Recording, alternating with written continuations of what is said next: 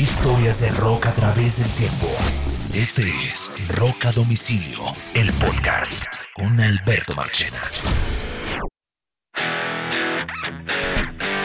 Habíamos prometido una segunda parte del podcast dedicado a las bandas de rock más activas políticamente. Los saludamos Carlos Oñoro y Alberto Marchena y esta es la segunda parte de ese podcast, pero dedicado esta vez a las bandas latinoamericanas y específicamente colombianas. Este podcast tiene como base origen Colombia eh, y por tal razón, pues eh, siempre tenemos un, instante o, una parte dedicado a, Colombia como tal. Y, quiero, ante todo, Mister Oñoro, agradecer a todos los oyentes a través de vía Twitter eh, que le pregunté estas el domingo exactamente que me ayudaran a recopilar las bandas que ellos consideraban que eran políticamente más activas en Colombia y en Latinoamérica. Vamos con dos listas aparte. Vamos a hacer primero Latinoamérica como tal y después vamos a dedicarle un capítulo especial a Colombia. Eh, así que a todos los oyentes que participaron activamente y sugirieron nombres y bandas, muchísimas gracias a todos. Eh, todas esas bandas que ellos dijeron están aquí en esta lista. Bueno, ñoro, hay una cosa clara y es que en Sudamérica es difícil separar el rock del activismo político, porque la gran mayoría de las bandas latinoamericanas, la gran mayoría tienen una conexión con el activismo político.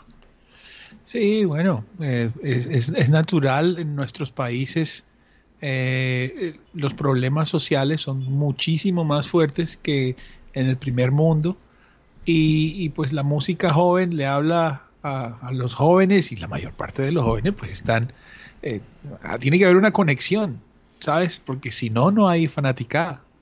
Yo por encima, porque igual cuando hice el capítulo del, cuando el capítulo de los, de los artistas anglo, aquí vamos a coger las bandas más nombradas, porque bandas con temas políticos hay millones, pero vamos a coger las más grandes o los nombres más reconocibles, ¿no? Correcto, así es, Marchi. Yo tengo mal contadas 10 bandas, son muchas más, pero digamos que tengo 10 bandas con unos bonus track, por así decir, específicamente de Latam, de Latinoamérica, sin incluir Colombia, que les vamos a dedicar un, un, un segmentico especial del programa. Pero arranquemos, arranquemos por, por la más grande banda que yo creo que son pocas las canciones de ellos que no están conectadas políticamente. Y me refiero al caso de Prisioneros de Chile. Y es que Latinoamérica es una incubadora de temas sociales, sociales para poder llevar la música, pero es que Chile sí es una incubadora brutal de estos temas y los prisioneros fueron banda sonora de el, del, antiestablecimiento chileno, ¿no?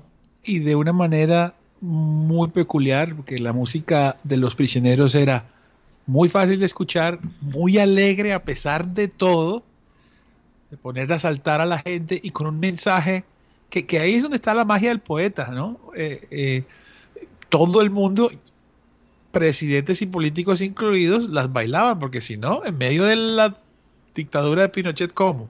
¿Ah?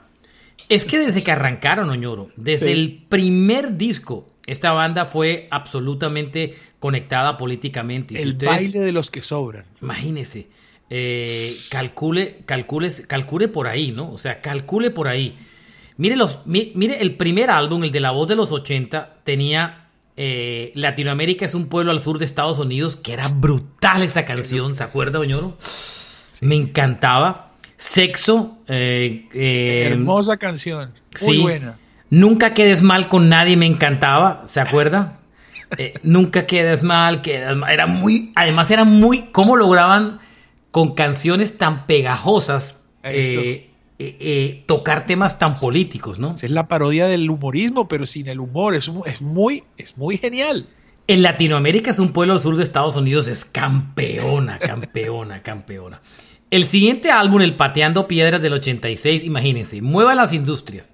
El por qué no se van, Dios mío. Hermosa, claro. Hermosa. Bueno, el baile de los que sobran, que recientemente tomó fuerza en, en, los temas de protestas en Chile recientemente, eh, quieren dinero, ¿por qué los ricos?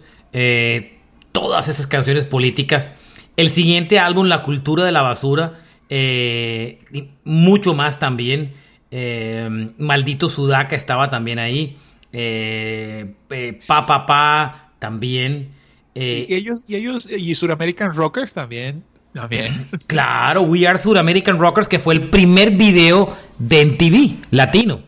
El, equivalente a Video Kill the Radio Stars en MTV latino fue We Are Sur American Rockers. El Corazones tenía Tren al Sur, eh, Corazones Rojos también, Estrechez de Corazón, eh, que eran todas canciones con compromiso político. O sea, sin todos ellos, todas las canciones tenían un contenido político en prisioneros. Aunque poco a poco fueron metiendo, por ejemplo, esa canción Tren al Sur, qué hermosa también, ¿no?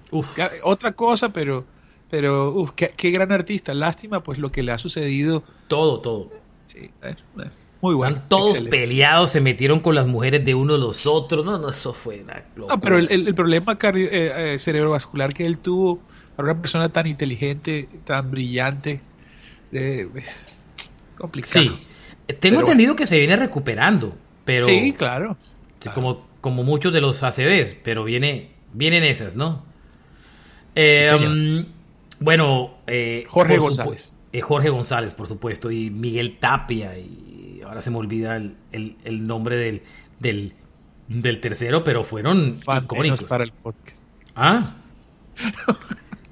Yo, yo soy yo soy absolutamente fan de, de, Prisioneros y me vibré, me canté todas las canciones. Eh, no, ¿qué, no decir de Prisioneros? Es una cosa absolutamente increíble. Y, y, y Claudia Narea era el otro. Me duele era que, no estuvieran reunidos porque hubiera sido un momento muy lindo para prisioneros eh, que todavía estuvieran activos, ¿no? ¿Mm? Sí, hoy, imagínate ese momento, el momento, el momento actual, finalmente, supuestamente, finalmente, ¿ah?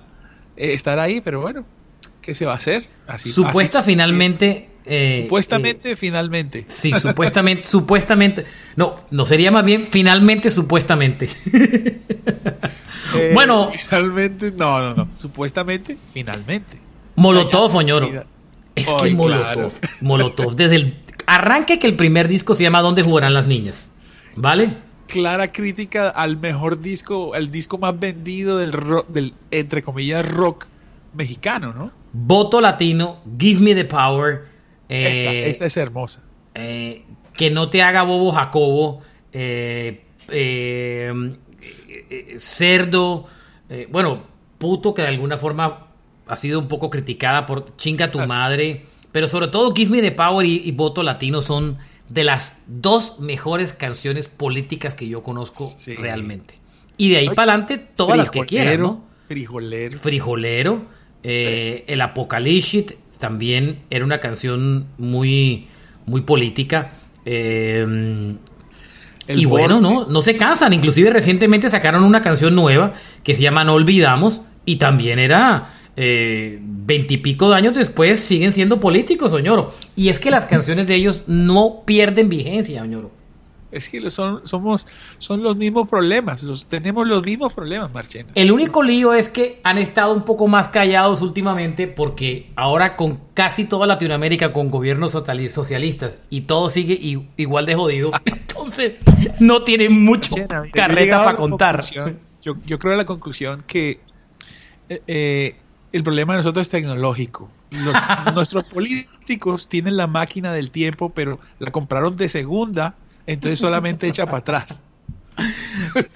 es muy chistoso. Porque un capítulo de Groundhog's Day.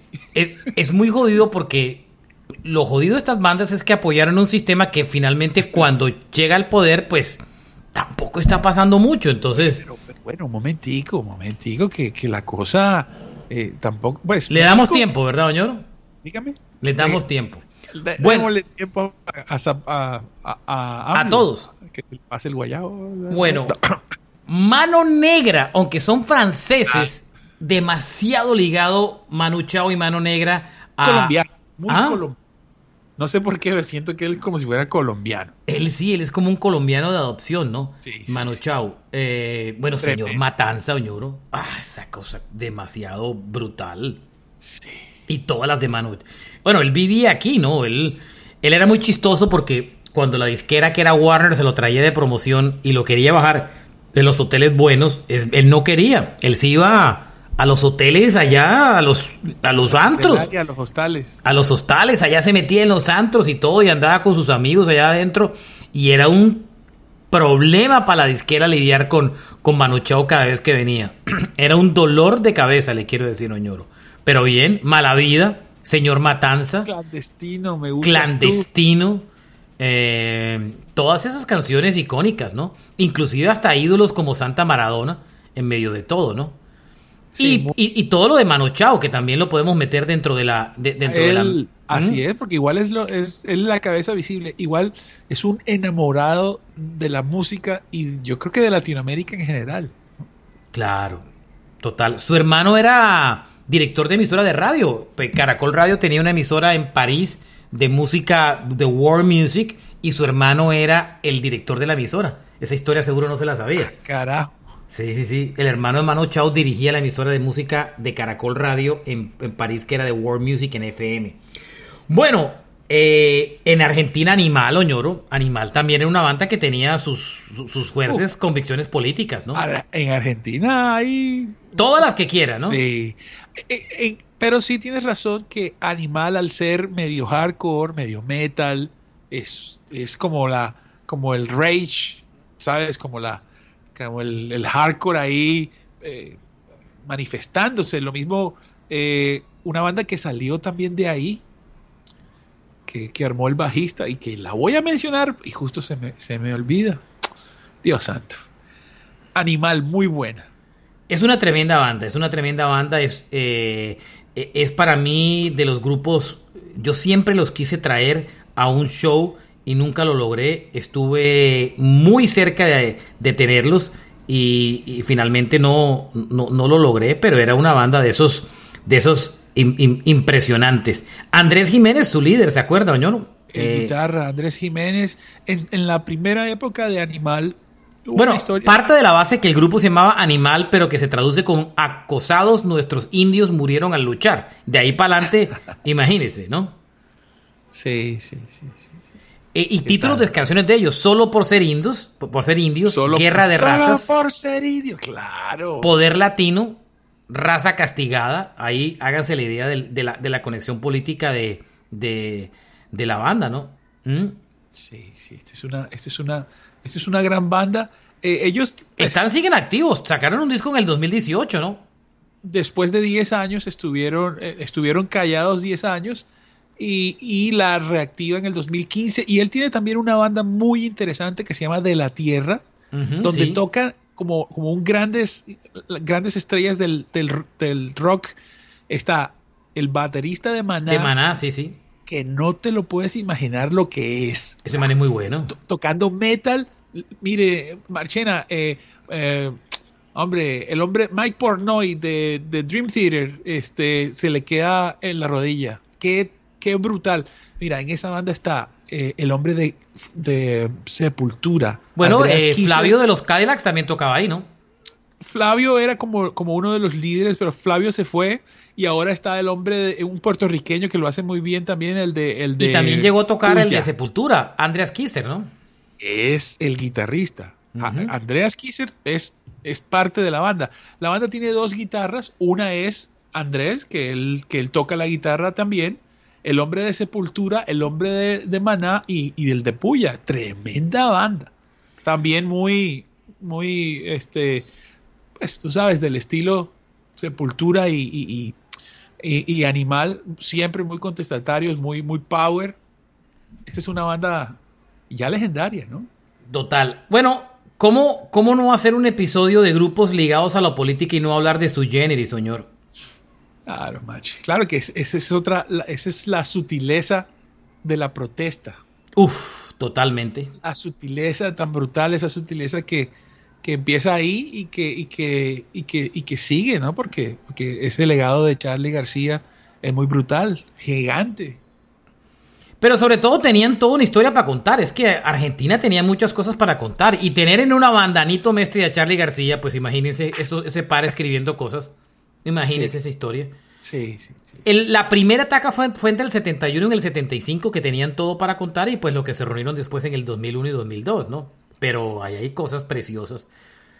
Cosas preciosas para contar de diferentes discos del Confesiones de Invierno, del Sinfonía para Adolescentes, del Adiós Sui Generis, eh, del 75, eh, muchos discos, muchos discos, el, eh, pequeñas anécdotas sobre las instituciones también.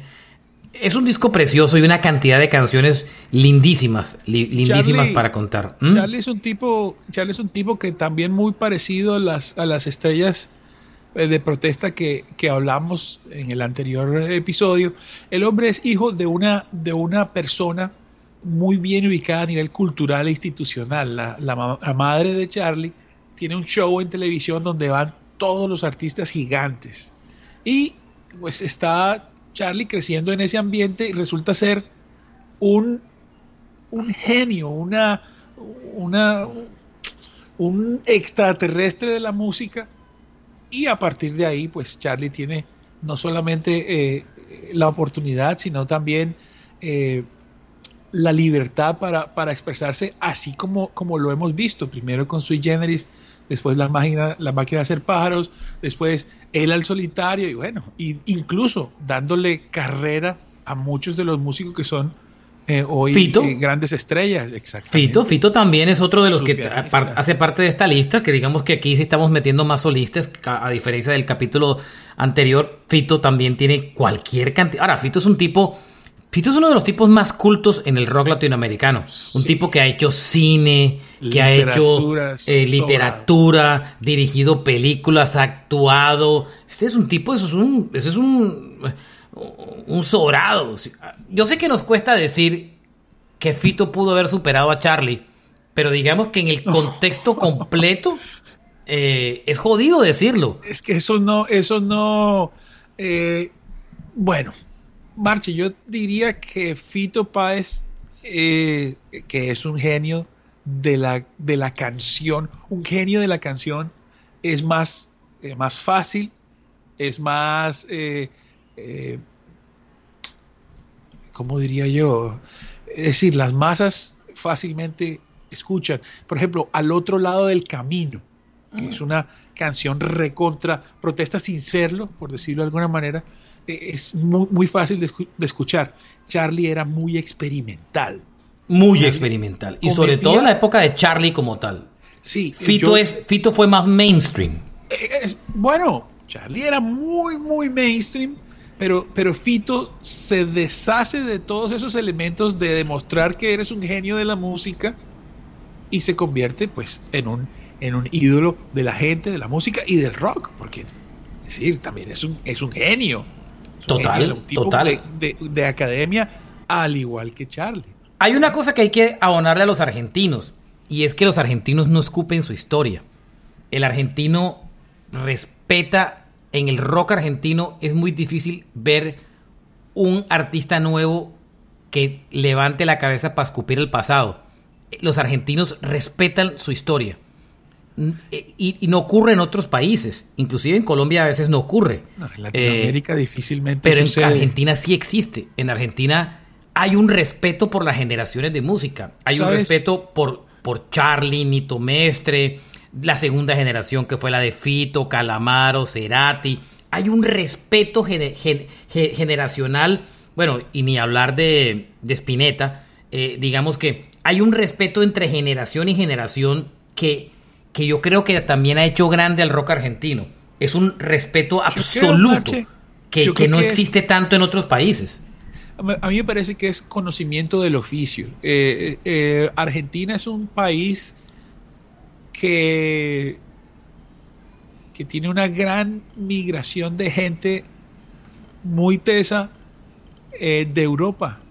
Y, y, los, yo siento que es, eh, conocimientos de, muchas, de muchos oficios llegan a Argentina, pero de, eh, en primera persona, no aprendidos, sino que llegan acá y, y el oficio del arte y de la música también requiere por ejemplo, en vez de ser una jaula de competencia, ser, por el contrario, una, una un trabajo colaborativo que nadie tiene por qué enterarse de cómo funciona. Por eso es que tú ves que esas, esas estrellas del futuro aparecen como el pianista de este, el no sé qué, y resulta que, es, que hay, una, hay, hay gente que compone, hay gente que hace esto, y ahí van todos y salen adelante todos. Yo la verdad que no conozco de una enemistad. Eh, Han tenido sus roces normales, pero digamos que, digamos que, que, que, que se, que, que se contentan en el camino. Pero es, pero es ese respeto tan grande que existe entre unos y otros. Es, increíble. es una cosa, que, una cosa que yo admiro mucho del rock argentino y de la eh, música en general en Argentina. Sabes, yo creo también, Marchena, que tiene mucho que ver la influencia de la, de la, de la, de la forma como se hacen las cosas bajo, la, bajo el gobierno militar. No lo, no estoy hablando de manera crítica, me parece por el contrario que, que eso ayuda o ayudó en su momento a que no hubiera esa competencia, sino que hubiera, por el contrario, un esfuerzo por porque la gente tuviera entretenimiento. Y cuando sale la guerra de los Malvinas, hay un instrumento adicional para que, para que la gente eh, rodeara al país a través de la música autóctona. Cancelan la música internacional y hay un boom. Y, bueno, y que, que ese fue el gran boom que ayudó mucho a, al, surgimiento del rock eh, argentino, ¿no? Correcto, y que todavía lo escuchamos y que ha influenciado tanto eh, a toda, hasta, bueno, hasta España, hasta, por ejemplo, hasta España llegó Calamaro. España que es impenetrable y lo penetró Calamaro. ¿Mm? Junto con Ariel Roth. Óigame, eh, los fabulosos Cadillacs no todas las canciones de los Cadillacs necesariamente tienen contenido político, pero muchas sí. Matador. Eh, y tremenda rumba matadora. Manuel Santillán el León. Eh, muchas de las canciones, canciones de, ellos eh, tienen claros contenidos políticos, pero, pero digamos que Cadillacs logró tener como como, como lo mejor de los dos mundos. No todas las canciones eran políticas, pero tenían la característica de tener siempre una, dos o tres canciones que los comprometían políticamente, ¿no? Cinco canciones de los fabulosos. Eh, Manuel Santillana, El León, Desaparición, Matador. Matador. Mal bicho. No, pero. Sí, hay muchas con contenido político, sin lugar a dudas. Eh, eh, Radio Criminal, por ejemplo. Arde Buenos Aires también. qué nombre. Las venas abiertas de América Latina. Así es que es el, título de un libro. Correcto. Nos movemos de los Cadillacs a otra banda absolutamente política. La Versuit, señor. Se viene el estallido. Oh, qué bonito. Marchena, yo hice dos conciertos con Versuit. Usted trajo dos veces a Versuit, pero con el pelado. Eh, no, no, no, el pelado ya no estaba. Ya no estaba el pelado. El, es que el Versuit con, con el pelado es lo máximo, ¿no? Con Cordera, pero no, es que se fue hace mucho tiempo. Eh, pero no, qué banda, qué... Bueno, pero señor Cobranza y yo, y yo tomo era con el pelado. Todas, todas, sus, todas sus, sus, más grandes canciones de protesta son con, con Cordera. Eh, tomo, muy buena tomo, ¿no? Eh, sí. Tomo para no enamorarme, me enamoro para no tomar. Pero ojo que ese tomar no es el tomar que conocemos nosotros donde hay una botella que tiene licor adentro. Eso, yo me acuerdo, ñoro, en el año 88, en el año 98, yo recién agarraba la dirección de Radioactiva Planeta Rock. Eh, o ni siquiera la había agarrado, la verdad. Estaba por tomarla. Eh, era en esa época en que nadie nos de que estábamos un poco incomprendidos. Y a mí me llegó el disco de Ver... No, ya, ya la había agarrado, creo. Y me llega el disco de Versuita a las manos, el libertinaje. Y yo oigo Señor Cobranza y yo digo, esta vaina hay que ponerla. Y yo dije... Y, y, en esa época yo acabé el hijo de madre comité de música y digo, la música la programa yo y vayan al carajo. ¿Sí me entiendes? Por suerte, nunca me arrepiento de eso porque podía correr riesgos. Si tuviera un comité nunca hubiera podido correr riesgos. El, el, ser vocero único me permitía correr riesgos y eso es una gran ventaja. Y lo corrí con Versuit y sonamos en la radio Señor Cobranza al piso, siendo una canción muy de la política argentina, ¿no? Claro, no. Pero que era no que absolutamente fácil de extrapolar Latinoamérica. Sí, y bueno, y, y palabras soeces. Y oye, es una canción que empieza poquito a poquito, suavecito, y termina metal y diciendo, en la, en la selva se escuchan tiros. Sí. Óyeme, Marchena, y tiene otra cancioncita que se llama Se Viene. Sí, Se se viene el estallido. Muy buena. tu Y si, tiene, y si te viene alguna duda, venía a agarrarla, que está dura. Si esto no es una dictadura, ¿qué es? ¿Qué es? ¡Ah! Mire, ¡Qué buena canción! de las cosas que yo soy responsable en Colombia específicamente Oh, es haber sonado Escape. Y esta historia, y son un grupo que llegó tarde a Colombia, y yo le voy a contar, Ay. ya yo, yo dirigía Radioactiva en esos días, y un día fui a la, a, a la casa de mis suegros en esa época, y vi que mis sobrinos estaban todos en un cuarto, yo me, yo me entendía mejor con mis sobrinos, que eran de 10, 11, 9 años, me entendía mejor con ellos que con los adultos. Y yo llegaba y parchaba a ver qué andaban, sobre todo yo estaba pendiente que estaban oyendo. Y bajé y tenían, y estaba escuchando una canción y, eh, que no paraban de oír, que era Cannabis. Y yo lo oían y lo oían, y yo dije, ¿qué están oyendo ustedes ahí? Entonces me dijeron, no, mira, estamos Ah. oyendo esto, y me mostraron el disco de escape. Ok, el del, del Obrero. el del Val del Obrero, ¿cierto? Ese disco se había, se- se había salido en el 96 y a mis manos llegó en el 98. Y yo, 99 inclusive llegó. Yo dije, esto nadie lo sonaba en la radio, no pasaba nada. Pues era como un secreto a voces ahí, entre las, como en los colegios cuando se pasaban las canciones. Yo les dicen, eh, les dije, oiga, déjenme copiar, me encantó, déjenme copiar este disco, porque ese disco no sé cómo había llegado ahí, porque no tenía disquera en Colombia ni nada. Me fui porque yo vivía al lado, fui, quemé el disco, tenía quemador en esa época, quemé el disco y me lo llevé para la emisora. Escuché todo el disco y llegué el lunes y dije, o el martes dije, voy a meter esta canción a la programación, ta, ta, tan, es cannabis, y esa vaina se volvió una, lo- una locura, señor. Oye, para las personas que nos escuchan, que tienen menos de 20 años, quemar un disco es copiarlo. Sí, un quemar un disco es copuya, gracias. quemar, quemar un disco es Ahora no van a copiarlo. decir sí. que quemamos libros, que quemamos discos. No, Entonces, sí, sí, de acuerdo. Y, y ahí, todas, Soñoro. El Gato López, eh, el Vals del Obrero. eh, una canción contra el rey que, por Dios. y- Y, y se fue el rey. sí, se fue, se Oye, fue. oye, Marche. Llegó y se fue. Y ya volvió. Sí, no, ya se fue otra vez, Soñoro. Ah, ya se fue. Sí, sí, sí. Bueno, todos tus muertos argentinos. También. Claro. Contenidos políticos de todos tus muertos. Claro, el, mi- eh, Fidel Nadal, eh, pasa mucho con, con las bandas argentinas que los cantantes se separan y hacen una, gira- una carrera al solitario y pues a veces los artistas, pues Esta banda era su- una banda rasta punk. eso.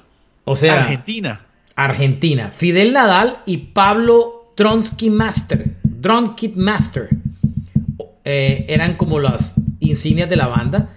Eh, el nombre del grupo. eh, imagínese todos tus muertos. sí, imagínese. La época de Videla, ¿no? Claro, del, del avión, ¿sabes? Ese, ese- esa leyenda de, de un avión donde estaban drogados todos eh, y entonces el avión se abre y, y caen al mar todos los cuerpos. Eso es una, bueno, eso es nada más para imaginárselo. Y Andate es una de esas canciones clásicas de Todos tus muertos. Otra de las bandas fuertes de contenido político, bien arraigada también en muchos países de Latinoamérica, Oñoro. Sí, sí, señor. Le- los tres de Chile, ¿no? A su manera, muy elegantes ellos. Muy elegantes. Sí. Me encanta cuando usted dice muy elegantes, pero sí, muy elegantes.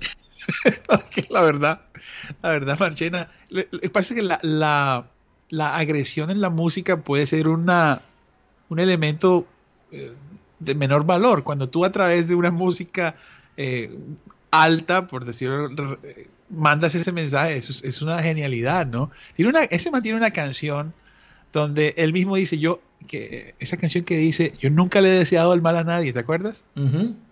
Que era dedicada a Pinochet, pero es una canción acústica que es un que es como bluegrass, como jazz, mejor dicho, ellos haciendo lo máximo en técnica Una, cancita, una cancioncita toda tranquilita y tremendo mensaje a, dirigido. Oiga, uno de los grupos que, me, que, que tenían contenido político, Ajá. pero no del todo, sino que lo sabían mezclar muy bien, era el mismo Café Tacuba, Oñoro. Sí, bueno, Cafeta, Cafeta es muy institucional, por decirlo. Era más de su actitud por fuera del escenario y artística que necesariamente la letra de las canciones, ¿cierto? Sí, y, y, sabes, ellos me parece que, que lo que sí hicieron fue romper con un estereotipo internacionalista y hicieron todo lo posible por ser lo más mexicanos que pudieron y, y entregarle eso a la gente latinoamericana. Yo creo que eso, eso, eso es un gran aporte, eso es liberador, me parece a mí.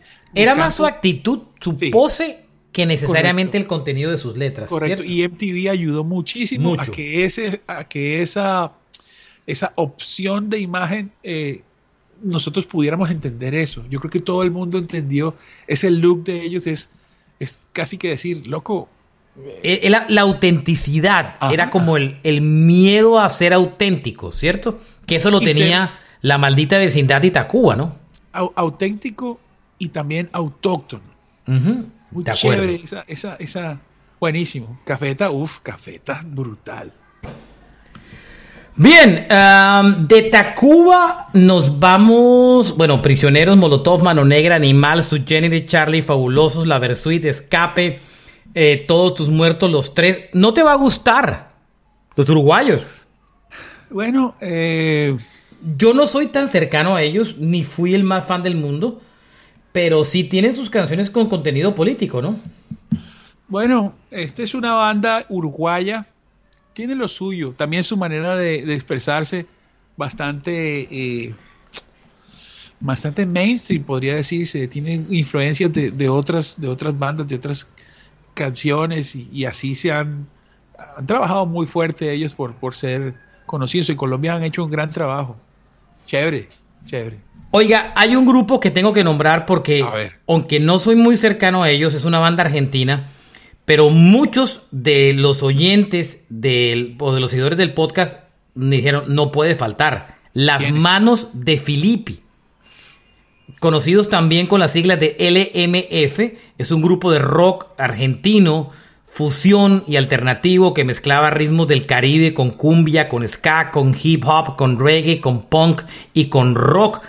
Fuerte contenido político contra el capitalismo, el poder, el Fondo Monetario Internacional y el poder político. Utilizaba la parodia, eh, la ironía y el humor como, como parte importante. Se formaron en el año 92, siguen todavía activos, liderados por Hernán El Cabra de Vega y Germán Anzuategui eh, como cabezas del, del grupo.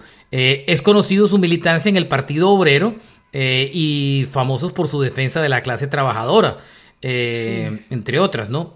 Bueno, eh, Marche, ahora que lo mencionas, una banda que habla mucho de política y de cómo están las cosas, a pesar de que tiene también otros temas románticos y fantásticos, es Rata Blanca. Rata Blanca tiene una canción dedicada al corralito de Ujú. aquel 2002, por ejemplo. Tiene una canción que se llama Guerrero del Arco Iris, dedicado a los guerreros del arco iris, que son eh, los militantes de Greenpeace. Eh, no, asesinos. Tiene una gran cantidad de canciones desde el, desde el heavy metal, eh, desde esa influencia medio eu- europea y tal. eh, chévere, con muy buenos, con muy buenos mensajes. Otra banda que es muy argentina y también dice cosas, yo diría que, que muy parecido a lo Pearl Jam en cuanto a su contenido, es la renga, muy existenciales, muy, muy filosóficos. Eh, uf, qué banda, qué letras, qué letras. Me voy a meter con Colombia. Y Vamos. Me vamos a meter con Colombia. Aquí vamos a tener caliente el tema porque, porque tengo siete artistas y yo sé que hay muchos más, pero yo tengo siete. Pero no hay problema. Y, y quiero hablar, arrancar de la pestilencia. La peste. Claro. Les La vale peste. huevo, les vale huevo. Uf, Marchena, qué buena canción. La pestilencia. Acuérdense que la pestilencia nace no solo con Dilson, sino también con Héctor de Aterciopelados, ¿no? Y con Jorge, Ma- e- ellos, el comienzo es de cuatro personas o cinco que son instituciones musicales. Eh, Héctor lo has dicho, de Pelados, también está Jorge Mackenzie de Neurosis, eh, Dilson obviamente, que es como el líder de la, de la banda, eh, Francisco, Francisco que es de la derecha, de, mejor dicho, todos los que han tocado ahí han, eh, han generado otras bandas que han sido históricas en el, en el ambiente colombiano en Bogotá. Icónicos punk, hardcore, eh, la peste.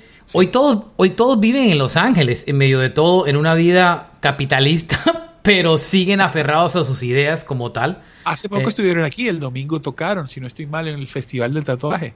No, no tengo ni idea, pero usted que está allá, pues lo debe tener más claro. Fue muy, en una época fue muy, muy cercano a Dilson específicamente. Inclusive fui a Los Ángeles, nos veíamos constantemente cuando, siempre que viajaba nos veíamos.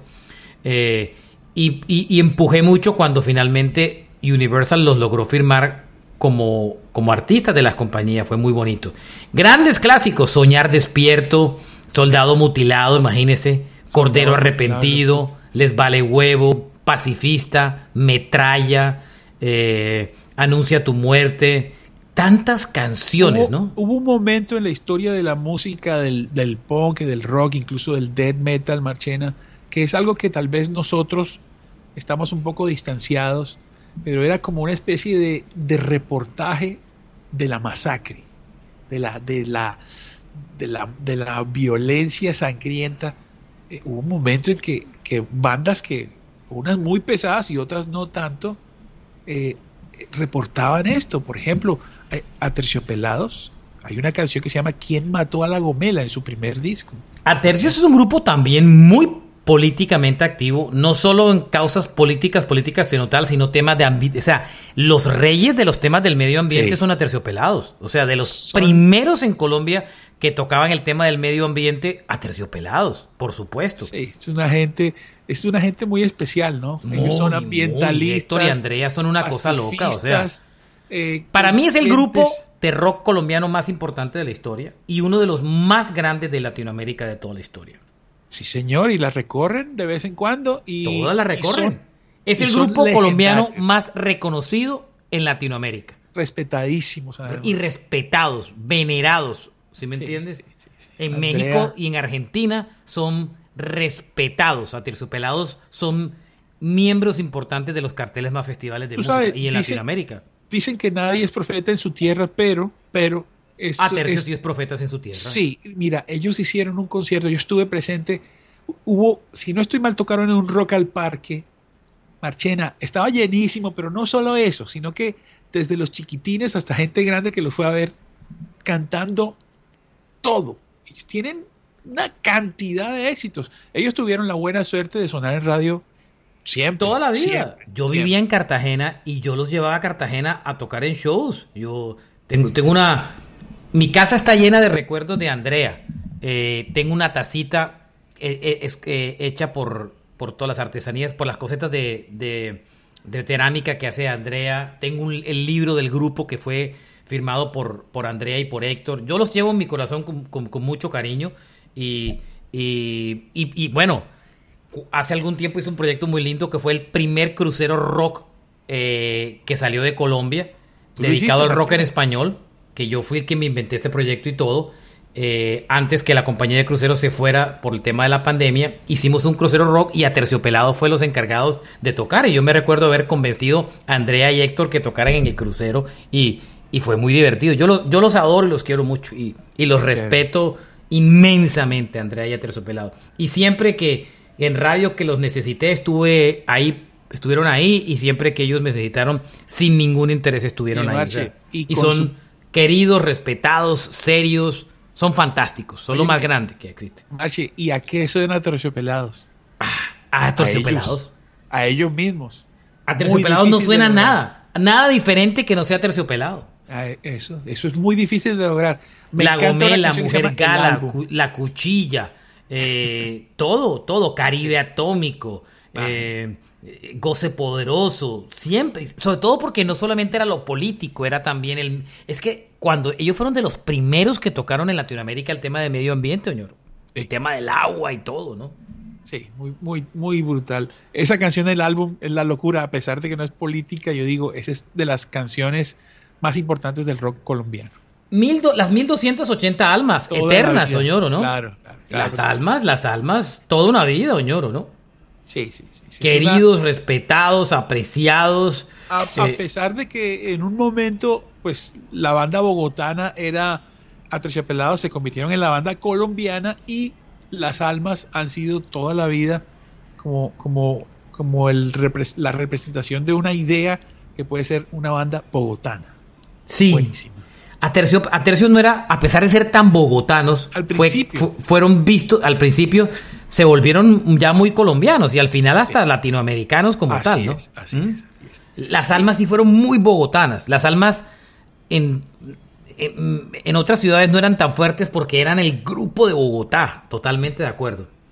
Sí, las eh, letras. El otro día en una entrevista con Gabriel que tiene que ver con las almas, eh, Gabriel de Stereo Picnic y de... de, pues, ¿Cómo se llamaba el sello de disquero del Polem, no era? El, sello se llamaba Absent Papa. Absent Papa, sí, claro, yo me acuerdo.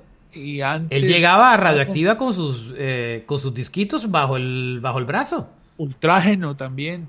Mm, ultrágeno, por supuesto. Bueno, Nepentes también. Oh, tremenda banda de Medellín. Tremenda banda de Medellín. Somos violentos porque pensamos diferentes, protesta, se tienen rencor. Tremenda banda arraigada en temas políticos, ¿no? El, el cantante, el frontman es un berraco. Sí, brutales. Bueno, Masacre, Oñoro, ¿cómo no, cómo sacar cómo no sacar a Masacre de este, de, de, de, esto? Pues Masacre de las, de las originales, ¿no? Cortejo Fúnebre, Éxodo, eh, todas esas canciones, Oñoro, El baterista de Masacre, Bull Metal, que en paz descanse, del que habla mucho nuestro amigo Juan Quis, porque eran muy amigos. Pues tenía un programa de radio en Radioactiva, ¿no? Exacto, la muralla, la, la Antes, la cortina de hierro.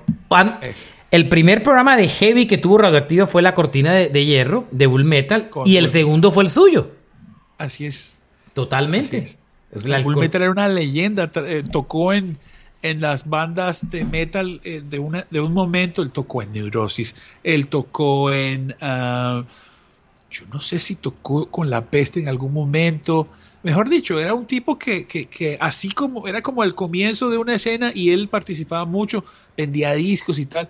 Y Masacre, digamos que tuvo cierta, cierta importancia porque fue una de las primeras bandas que hacía intercambio discográfico con disqueras de Europa. Entonces ellos mandaban discos nuestros, colombianos, y les mandaban a ellos discos europeos. Y entonces así empieza la leyenda de, Masacre a, rodar, a rodar por ahí, por el mundo, en, otras esferas no muy comerciales, pero es una banda que hoy en día sigue con su cantante original, eh, Alex Oquendo, que es un berraco, un tatuador brutal de Medellín, eh, y llevan, ¿qué? 30 años fácil. Bueno, ñoro, ¿cómo no hablar de Doctor Crápula, no? Hombre, claro ambientalistas también muy metidos en el tema. A mí me, yo los quiero mucho, debo admitir que algún momento tuve un encuentro fuerte conmigo mismo, no, no con ellos, que aquí los sigo queriendo mucho, pero, pero digamos que un pedazo que me golpeó mucho, una vez estando yo en Venezuela eh, por temas de trabajo, eh, y me los encontré tocando en una tarima chavista y eso me golpeó mucho porque yo veía como Venezuela se desmonoraba en ese instante y cuando los vi defendiendo esa causa me golpeó. Eh, pero bueno, los respeté por el tema. Claro, eso es, eso es, eso es, eso, digamos, es entendible de, de parte tuya, pero también si lo ves, es, este, eh, es valiente. Yo no sé cómo interpretarlo, pero yo los, una cuestión, ah, les tengo mucho cariño y, en radio lo soné sin medida ni temor. El Bombea fue un disco muy exitoso. Muy exitoso. Para mí es uno de los grandes discos de rock en español que ha tenido Colombia. El álbum de El pibe de mi barrio, eh, eh, eh, entre otras canciones. Em, La fuerza del amor, que también era de ese disco. Para mí eran, eran grupo que cerraba los festivales que yo hacía de 40, entre otras cosas, ¿no? Tremendo frontman Tremendo frontman, correcto. Tremendo. Él, en Twitter su nombre es subcantante. Subcantante, correcto. Y se ha cantado, se, se, ha, se, eh, se le ha medido de todo. Debe estar muy feliz por estos días, pero... Bueno, esperemos que todo salga eh, bien para todos, ¿no? Eh, ese es... Y recientemente activo, hizo la canción de Matarife, ¿no? Ah. Muy activo. Oiga, me voy a meter en una discusión Muy buena. Marchena. Marchena, falta alguien, falta alguien. Sí, sí, yo sé que a, dónde voy. Ajá. Voy a meterme en este tema porque quiero hablar de Juanes. Para cerrar esto. Y quiero hablar de Juanes porque yo creo que es con Equimosis y Juanes. Yo creo que sí Juanes ha estado políticamente, es un, es un tipo activamente político. Es que la Lo que pasa, yo he hecho mi carreta y usted, yo sé que tiene la suya, pero, pero mire mi punto de vista de esto. Yo siento que Juanes, uno tiene que, uno tiene que aprender a respetar las ideas de cada uno. Y así como respetamos las de Crápula y las de las almas y la de la peste y la de todos, yo particularmente pienso que, que Juan es un tipo políticamente activo, que digamos que la gente lo vio como un tipo políticamente activo en un momento dado cuando estaba detrás de causas que eran muy complicadas en Colombia, el tema de las minas, que fue como su gran bandera, que fue la, la el, eh, eh, digamos que la, la, fundación que él creó, eh, claro. tal, porque él vivió un poco ese tema de la guerrilla en Colombia y del tema de, digamos que de ese pedazo complicado y, y se vio en muchas de sus canciones. Ahora, hay que entender una cosa que es clarísima. Juanes no es un tipo de izquierda. Nunca lo va a ser. Nunca va a ser Juanes un tipo de izquierda. Él es un tipo, para mí, claramente de derecha, ¿cierto? Y que fue políticamente activo porque enfrentó temas ambientales, enfrentó el tema de las minas pata, enfrentó los conflictos con Venezuela y dio la cara porque las cosas mejoraran. Pero yo quiero decirle a mucha gente, porque hay que respetar las ideas de todos, es que políticamente activo no quiere decir que tú seas de izquierda, tú políticamente activo puede que seas de derecha, ¿sí me entiendes? O de centro derecha o lo que sea. Y eso hay que respetarlo. Y Juanes no es un tipo de izquierda. Crápula está al otro lado. Pero eso no quiere decir que seas insensible a muchas causas.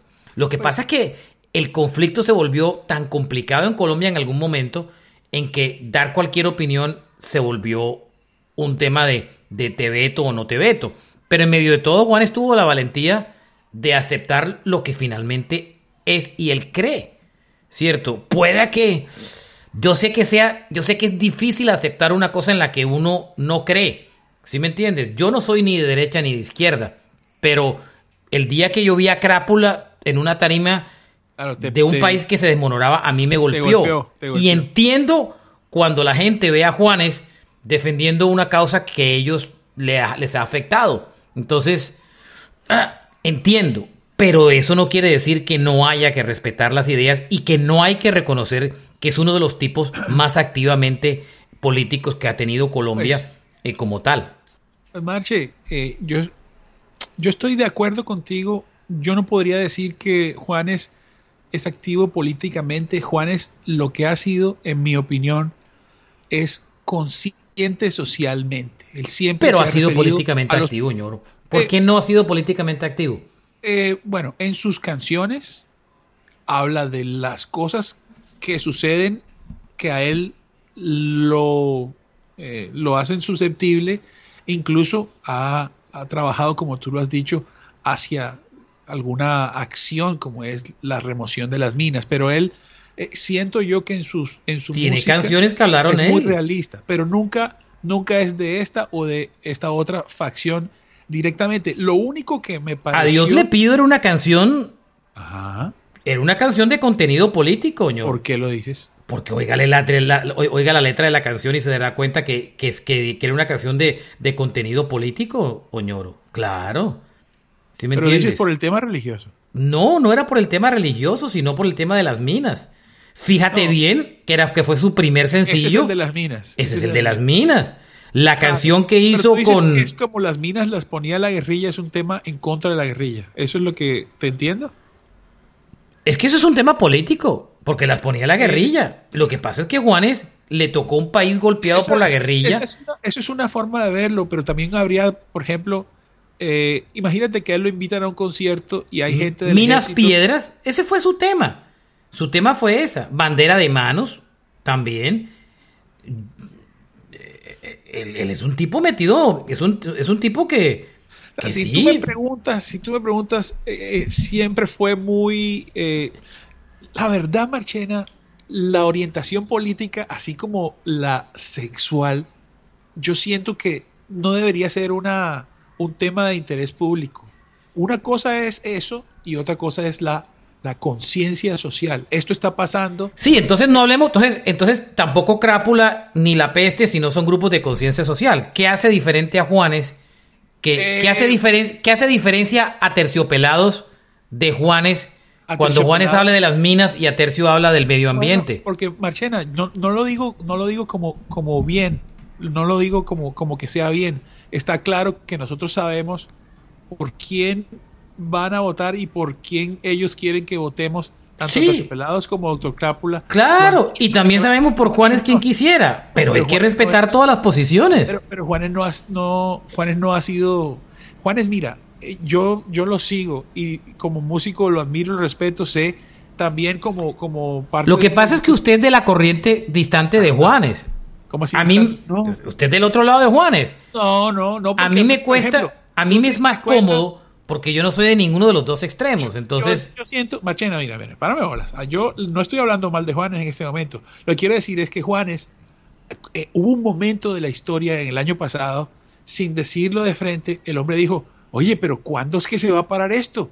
¿Sabes? Eh, la conciencia está, está, está, eh, eh, sabe que lo que, está, lo que está sucediendo, ¿me entiendes? Pero la posición política nunca ha sido muy directa. Cuando el hombre va a la frontera con Venezuela, eso lo contrarresta. yo creo que ha sido claro.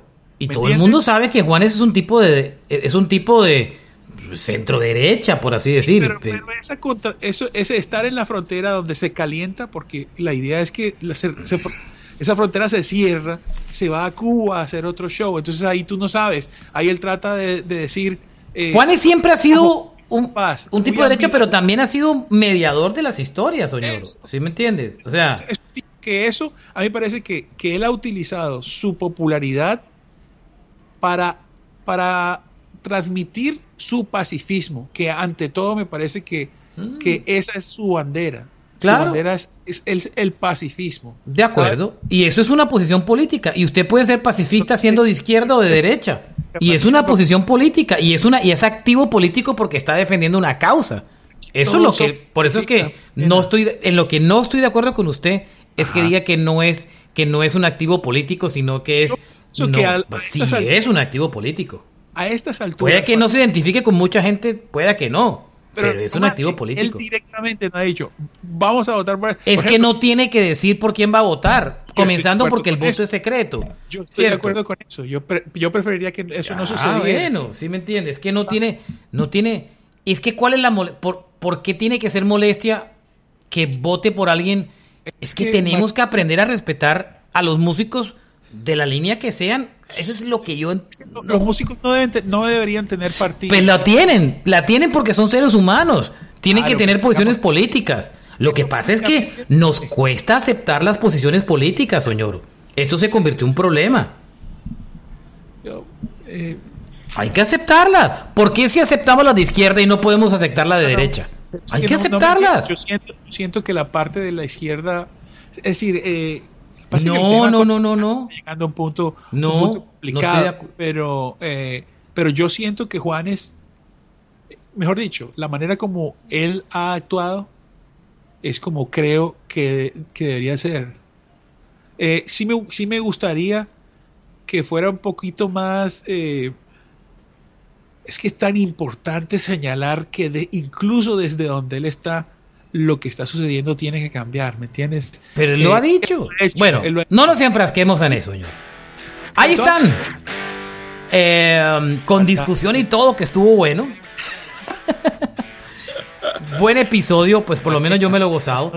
Eh, y es recordar esas bandas activamente políticas, eh, que insisto, no tiene que ser activamente político, no quiere decir que sea de izquierda, ¿sí me entiendes? Sigo insistiendo, sino que, que, que hayan defendido una causa como tal. Gracias a todos por acompañarnos. Recuerden que hay una primera parte de este podcast eh, que ya publicada donde habla de las bandas anglos activamente políticas. Espero hayan disfrutado de este podcast y si lo están oyendo antes, eh, vayan a votar por quien ustedes y su conciencia realmente crea. Eso es lo importante.